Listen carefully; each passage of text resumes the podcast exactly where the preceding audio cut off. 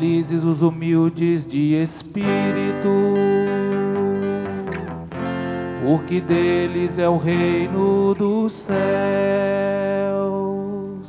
Aleluia, aleluia, aleluia, aleluia, aleluia, aleluia, aleluia, aleluia. Senhor esteja convosco. Ele está no meio de nós. Proclamação do Evangelho de Jesus Cristo, segundo Mateus. Glória a vós, Senhor. Naquele tempo, alguém aproximou-se de Jesus e disse: Mestre, o que devo fazer de bom para possuir a vida eterna? Jesus respondeu: Por que tu me perguntas sobre o que é bom? Um só é o bom. Se tu queres entrar na vida, observa os mandamentos. O homem perguntou: Quais mandamentos? Jesus respondeu: Não matarás, não cometerás adultério, não roubarás, não levantarás falso testemunho, honra teu pai e tua mãe, e ama teu próximo como a ti mesmo. O jovem disse a Jesus: Tenho observado todas essas coisas, o que ainda me falta? Jesus respondeu: Se tu queres ser perfeito, vai, vende tudo o que tens, dá o dinheiro aos pobres, terá um tesouro no céu.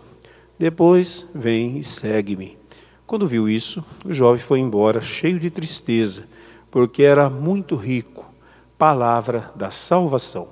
Glória a vós, Senhor. Vinde, Espírito Santo, encheis os corações dos vossos fiéis e acendei neles o fogo do vosso amor. Enviai o vosso Espírito, e tudo será criado, e renovareis a face da terra. Oremos. Ó Deus que instruísse os corações dos vossos fiéis com a luz do Espírito Santo, fazei que apreciemos retamente todas as coisas, segundo o mesmo Espírito, e gozemos sempre da sua consolação, por Cristo Senhor nosso. Amém. Vamos sentar. O que devo fazer para ganhar a vida eterna? Eu creio, gente, que é a pergunta que todos nós fazemos. O que devemos fazer de bom? Tem tradução que diz que eu devo fazer para herdar a vida eterna. Parece uma pergunta existencial, que a gente quer saber né, o que vem depois da morte, e ao mesmo tempo também bastante espiritual. Se preocupar com a vida eterna.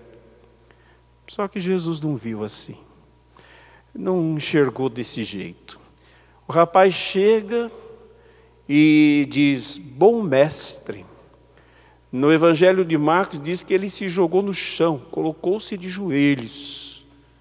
E Jesus viu aquela atitude, não como uma atitude de piedade, verdadeira piedade, piedade exterior sim, mas como uma espécie de encenação daquele jovem diante dele. Por isso que Jesus diz: quem é bom? Só Deus é bom. Ué, Jesus não é Deus? Mas aquele jovem tinha de fato consciência que Jesus fosse Deus? Ou ele disse o que disse, do jeito que disse, como disse, simplesmente para chamar a atenção de Jesus, né? Jogou-se no chão, uma piedade exteriorizada. E a pergunta dele, apesar de parecer uma pergunta muito espiritual, gente, é uma pergunta religiosa, é uma pergunta de barganha, é uma pergunta cretina, é uma pergunta de vaidade e é uma pergunta de desejo de merecer alguma coisa. O que eu farei? Não parece uma gincana? E todos nós parece que estamos, digamos assim, inscritos na gincana. O que vem depois? O que vai acontecer? O que eu tenho que fazer? O que eu farei? que eu farei para ir para o céu? O que eu farei para ser ouvido por Deus? O que eu farei para ser santo? O que eu farei para ser abençoado? O que farei? O que levarei? O que terei? Onde irei? Gente, o que, que isso causa em nós? Ansiedade, aflição. Nós vemos muitas pessoas aflitas. Ai meu Deus, será que eu vou ganhar a vida eterna? Será que eu mereço ser amado por Deus? Será que Deus vai me ouvir? Será que Deus vai me salvar? O que que Jesus disse para nós, gente? Não estejais ansiosos por nada. Por nada quer dizer por nada. Nem mesmo devemos estar ansiosos pela vida, a vida eterna. Devemos descansar em Deus. Simplesmente amar e viver uma vida sincera. Por quê? Porque a palavra de Deus diz que quando Jesus morreu na cruz, ele gritou no finalzinho né, da sua estada ali na cruz, está consumado. Em grego, tetelestai, isto é, está pronto. A vida eterna não é um merecimento. A vida eterna não é uma barganha. A vida eterna e tudo que ela comporta não é algo que eu tenho que buscar, é algo que me foi dado, é graça de Deus. Nós não temos que andar ansiosos perguntando se vamos ou não ser salvos, se vamos ou não ter a vida eterna. Por que não? Porque nós já temos. Gente, nós precisamos crer nisso, nós não cremos, cremos nisso. Padre, mas Ué, quem crê tem a vida eterna. Não está escrito? Quem crê tem a vida eterna. Você crê? Nós cremos. Se nós cremos, nós temos a vida eterna. Veja, aquele rapaz, ele estava fazendo uma encenação. Porque ele já tinha a resposta. O que, que era a vida eterna para ele? Cumprir os mandamentos. Aí Jesus fala assim: olha, então Cumpra os mandamentos. Quais mandamentos? Olha, por isso que era uma encenação, gente. Parece uma coisa. Jesus o amou, Jesus não desprezou, não, né? Era um bom menino. Mas eu quero, é, siga os mandamentos. Quais mandamentos? Aí Jesus vai citar para ele o que ele entendia como salvação. Olha, não, não roube, não, não, não, não, não, né? não faça fake news, né?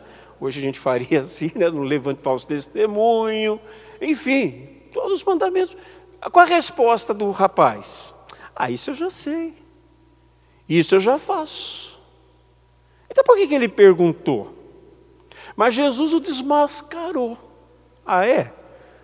Ah, é? Você quer então ganhar a vida eterna a partir das suas próprias obras? Então falta uma. Vende tudo que você tem, rapaz. Ele era rico, né? Era jovem e era rico. Acho que é, na verdade, o desejo da humanidade, né? Viver para sempre como jovem e ser rico, ter, ter, ter tudo. E ele tinha tudo. Então vende tudo que você tem e dá aos pobres. Vem, segue-me. Aí o rapaz vai embora. Está vendo? Que se de fato ele quisesse vida eterna, ele tivesse a fim mesmo, tivesse a fim de seguir para é, seguir, com seriedade, falou, tá bom, é isso que falta. O que, que ele perguntou se ele não queria seguir? Aí Jesus mostra para ele, mas mostra para nós também, gente, que por vezes nós não estamos de fato seguindo Jesus. Né? Nós não estamos de fato tendo essa serenidade do ser, encontrando essa paz, né? encontrando essa salvação, colhendo. Não é? Às vezes nós estamos ainda ricos.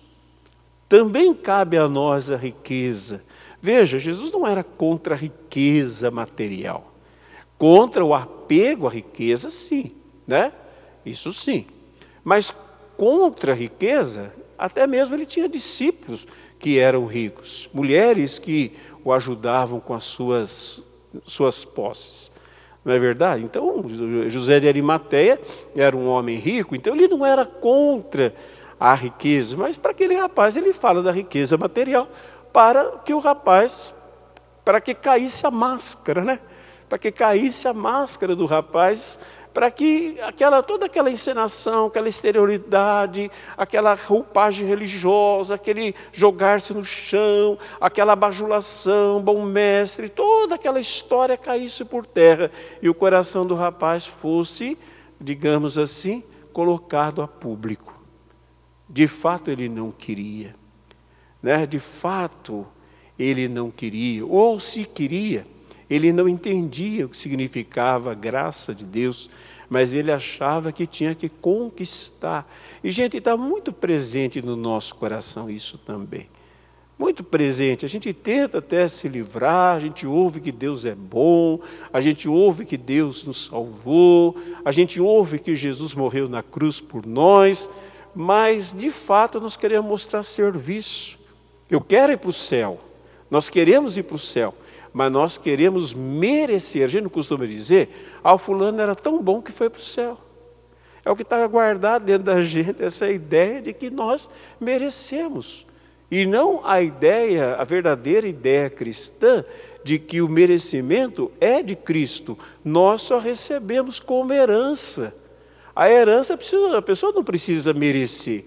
Eu conheci uma moça, ela recebeu uma herança de um tio rico que morava lá no sul do país, muito rico. E ele não tinha deixado filhos. Só que ela nunca tinha visto o tio na vida. Ela sabia que tinha um tio lá no sul. Aí um dia um advogado ligou para ela: Você é fulana? Sou. Olha, você herdou do seu tio tanto. Mas ela não conhecia.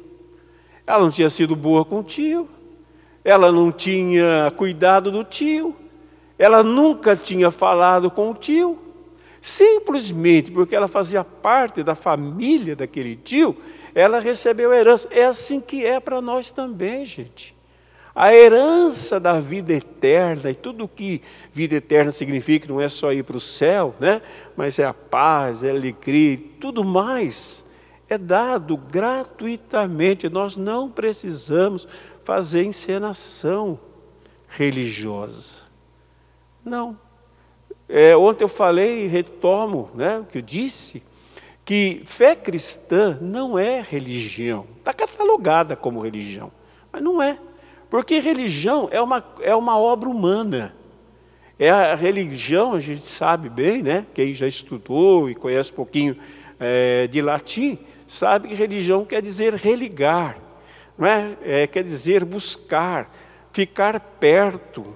Mas não é isso que a fé cristã é. Não é o ser humano que encontra Deus na fé cristã.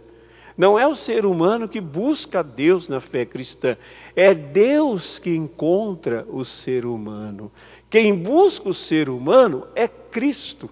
Não sou eu que busco a Deus. A palavra nos chama de perdidos. Jesus diz assim: Eu vim para buscar. Ele diz assim: Eu vim porque estavam me buscando.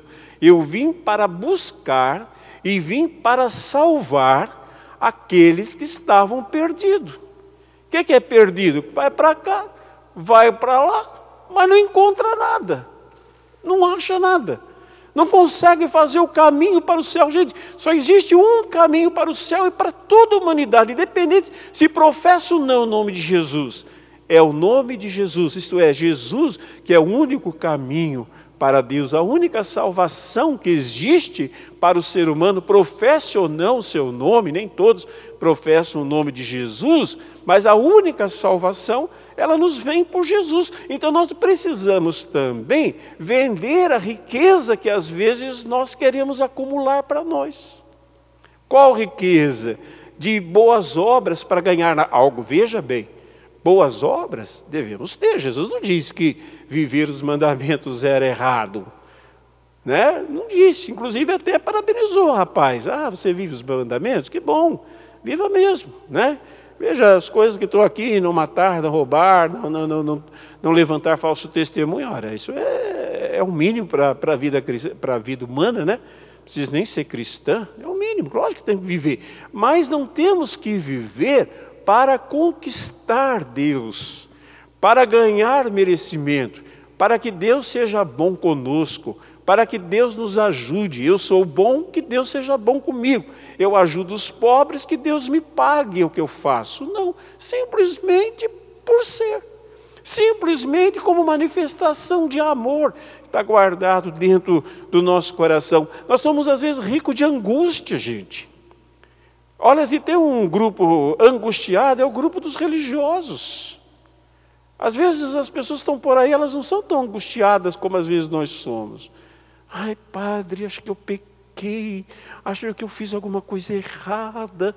Será que Deus vai, me, vai gostar de mim, vai me amar? Tem gente que não se perdoa e não aceita o perdão de Deus de jeito nenhum. Não, mas o que eu fiz? Né? Agora nós estamos aí vendo essa questão do aborto, né? O aborto que foi aprovado na França, praticamente total. Agora o caso lá né, da, da menina, né, de 10 anos, que a gente também está acompanhando. Mas a gente sabe que muita gente fez aborto, sem saber, né, às vezes é, debaixo de pressão. E eu penso, penso, né, que uma mulher que é, fez o aborto deve carregar dentro de si, quando a consciência, é, nem sempre tem consciência, né, mas quando existe pouco de consciência ou a consciência cristã cresce, uma dor muito grande um remorso muito grande. E às vezes, quando alguém vem falar, não é? eu digo, olha, realmente, né, o ato é terrível, né? o ato é terrível. Mas eu quero dizer uma coisa para você, não tem outra coisa para te dizer. Está perdoada. Está perdoada. Jesus te perdoou na cruz, acolhe o perdão dele, está perdoada. Aceita o perdão. Não, padre, mas o que eu fiz é terrível. Eu sei que é terrível. O que fizeram para Jesus na cruz foi bonito. Também foi terrível. Qual foi a palavra que Jesus pronunciou na cruz? E nós todos estávamos incluídos. O apóstolo Paulo diz o seguinte, gente, que nós matamos a Jesus de Nazaré. Quem matou Jesus? Foram os judeus ou foram os romanos? Não é? Hitler usou dessa, dessa ideia, né, um sofisma, para condenar os judeus. E os judeus foram perseguidos na história, porque foram os assassinos de Jesus. Mas, na verdade, quem fez foram os romanos, a gente nem fala deles, né? os italianos. Mas não foram os romanos nem os italianos. É lógico, eles foram instrumentos. Mas quem é que matou Jesus de Nazaré? Eu e você. A gente fala assim: eu só não matei, não roubei. Matou sim, matou o Senhor da vida. Eu matei, vocês, vocês mataram, todos nós matamos, porque foram os nossos pecados que o levaram à cruz, porque Ele quis. Então, eu e você, todos nós somos assassinos, somos réus né, de assassinato contra o Senhor da vida. No entanto, o Senhor da vida poderia nos condenar, o que, que ele diz? Uma palavra de absolvição para todas as pessoas, em todos os tempos, todos os lugares, para todos os pecados. Né? Ele diz assim: Eu não vos condeno, né? ou, ou propriamente na cruz, Pai, perdoai-lhes, porque eles não sabem o que fazem. Só que às vezes, gente, nós somos ricos de aflição. Minha salvação, Deus me ama, Deus vai me perdoar. Aí você vê a doença do escrúpulo que tem crescido no meio religioso, que a pessoa tem que contar os seus pecados detalhe por detalhe, porque ela acha que se ela esquecer um pontinho, ela tem que voltar para contar tudo de novo, porque Deus ele tem que saber tudo em detalhe. Gente, isso aí, além de ser doença, desequilíbrio, é riqueza de vaidade, de orgulho. Que eu acho que se eu não fizer direitinho, Deus não pode me perdoar. Isso é orgulho. Deus me perdoa não é porque eu sou bom, Deus me perdoa porque Ele é bom para comigo. Então Ele me perdoa. E o que, que eu tenho que fazer? É a coisa mais simples do mundo. Eu aceito. Eu não mereço, mas eu aceito. E o que, que tem que acontecer? Paz. Paz. Quando a pessoa é escrupulosa, ela nunca tem paz. A religião para ela é um peso. Ai, Deus vai me condenar. Ai, eu respirei e pequei. Tem gente que está quase assim. Ai, eu respirei e pequei. Desculpa que eu vou falar. Não vou falar porque vocês não vou falar. Né? Mas fiz isso, pequei. Ah, gente, tenha santa paciência. Isso é religião. É melhor ser ateu. Os ateus estão mais tranquilos do que nós. Tem menos úlcera. Tem menos problema de estômago. Tem menos remorso. Não, precisamos ser ateus, porque o Deus que nós de fato devemos crer é de fato bom. Às vezes a gente diz que é bom como encenação, como fez o rapaz. Nos jogamos de joelhos, né? Hoje é uma preocupação em estar de joelhos, tudo bem. Mas às vezes o nosso jogar de joelhos, gente, é só piedade exterior. No fundo, no fundo, nós não acreditamos no amor, na bondade de Deus. Nós não ajoelhamos o no nosso coração diante da bondade e do amor de Deus, né? Nós ainda temos aquela vontade de ganhar, nós temos aqui, nós estamos nessa, nessa gincana, né? o tempo todo fazendo coisa, fazendo coisa, porque a gente tem que ganhar, nós temos que ter um objetivo, né? e o que Jesus diz? Siga, siga-o. O que é seguir Jesus, gente? Não é seguir pelo aquilo que ele dá, é seguir pelo aquilo que ele é. É um privilégio. Eu não preciso seguir Jesus para me perdoar, estou perdoado. Preciso seguir Jesus para ele me abençoar, sou abençoado. Eu não preciso seguir Jesus para eu ir bem na vida. Ah, o sol, o, Jesus disse: o sol nasce sobre justos e injustos. Eu sigo Jesus não é pelo que ele me dá, mas por quem ele é. Se eu entender quem é Jesus, vale a pena demais seguir Jesus, senão eu me sinto como um escravo acorrentado a um Senhor terrível. Tem gente que descreve Deus, gente, até o diabo fica melhor diante desse Deus. Até Satanás fica melhor, porque Satanás presenteia aqueles que ele quer, e esse Deus só castiga, esse Deus só condena esse Deus é, é, é cheio de pormenores. Esse Deus não dá segunda chance. Esse Deus, ele é terrível, mais terrível que o próprio demônio. É esse Deus, mas esse Deus não é assim. Não o Deus que Jesus veio veio revelar para nós. É difícil, gente, a gente se libertar. A gente sente mais segurança, e é uma segurança falsa é uma segurança diabólica em que digam para nós que nós temos que fazer isso, fazer aquilo, fazer aquela penitência, fazer esse tipo de coisa, fazer não sei quantas horas de oração, fazer não sei o que, não sei o que, porque aí nós vamos merecer, aí nós vamos ficar bom o suficiente para Deus olhar para nós e falar: ah, mas esse meu filho é muito bom, ele merece o meu perdão, ele merece a minha bênção, ele merece a minha graça, ele merece, ele merece. Nós não merecemos nada, gente quem merece, merece é Cristo, e é pelos merecimentos de Jesus Cristo que nós somos salvos. Acabou, descansa. Não estou dizendo que a gente vai viver uma vida dissoluta, né, de, de, de, de, libertinagem. Não, até porque, se eu, se eu entendi o que é vida eterna, não tem lugar para isso aí. O contrário. Mas, se eu não entendi o que é vida eterna, gente, a vida cristã é. Pá, pá. Tem gente que está assim, ó, debaixo do tacão de Satanás e acha que é de Jesus. Pá. Aquela religião pesada, faça isso, pá. Seja bom, pá. Faça tudo direitinho, pá. E fica assim, com as costas. Né? Ai, ai, será que eu vou ser salvo? Será? Aí chega na hora da morte, né? Ai, eu acho que eu não fiz tudo que devia ter feito. Acho que eu não cumpri todos os mandamentos. Acho que eu não, não, não, comunguei com todas as disposições. Acho que eu não ouvi a palavra como devia ter ouvido. Eu acho que eu não. Aí fica naquilo. Eu falo isso porque eu, eu, eu às vezes eu chego perto de gente que está morrendo. Muita gente chama a gente na hora que está morrendo. Ou a família chama. Ai, gente, quanta angústia. Quanto medo do inferno. quanto medo da danação eterna. Como é difícil, eu nem sei se é possível naquela hora dizer: calma, calma, confia em Deus, confia na misericórdia. Não tem mais. A gente, se tivesse outro caminho, diria para vocês: não tem. Ou a gente confia na misericórdia de Deus e na bondade dele, na graça dele para ser salvo. Caso contrário, sabe por quê? vou terminar com isso.